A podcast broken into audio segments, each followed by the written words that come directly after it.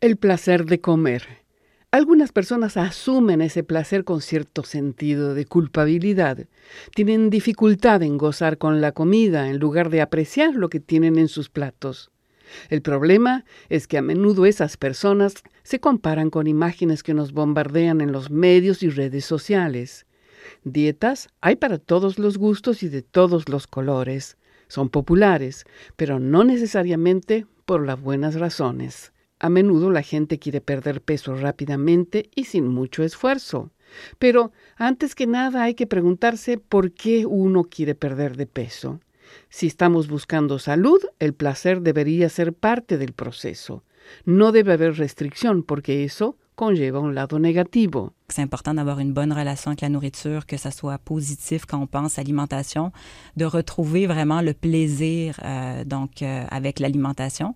Es importante tener una buena relación con la comida, que sea positiva cuando piensa en la alimentación, volver a encontrar el placer y no la culpabilidad que lleva a la restricción. Está probado que todas esas dietas populares que existen, y son muchas, a menudo se trata de un medio muy lucrativo para las compañías. Souvent, c'est un milieu qui est très lucratif, hein, donc pour les compagnies. Venden la idea de perder rápido el peso, venden un sueño. On vend du rêve. Esto lo dice Catherine Plasiak, dietista y coordinadora de un programa de técnicas de dietética en el Outaouais.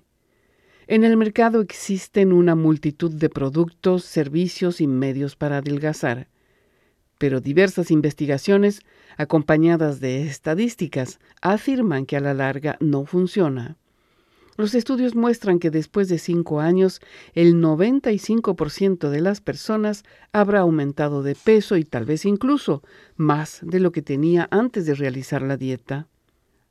El fracaso trae muchas consecuencias. Los muchos fracasos de las personas que hacen dieta llevan a un deterioro en la autoestima porque ésta está basada en el peso. Incluso la delgadez no tiene nada que ver con la salud. Hay algunas dietas restrictivas que causan la pérdida de peso muy rápida.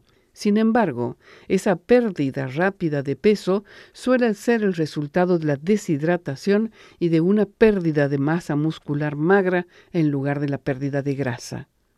Por otro lado, una pérdida gradual de peso promueve la pérdida de grasa y no la muscular. Es importante saber entonces que el cuerpo responde a una dieta de la misma manera que a una hambruna. Cuando recomienza a comer como antes, el cuerpo tiende a almacenar en forma de grasa las calorías que finalmente recibe. La persona, por lo tanto, recupera peso perdido y muchas veces mucho más.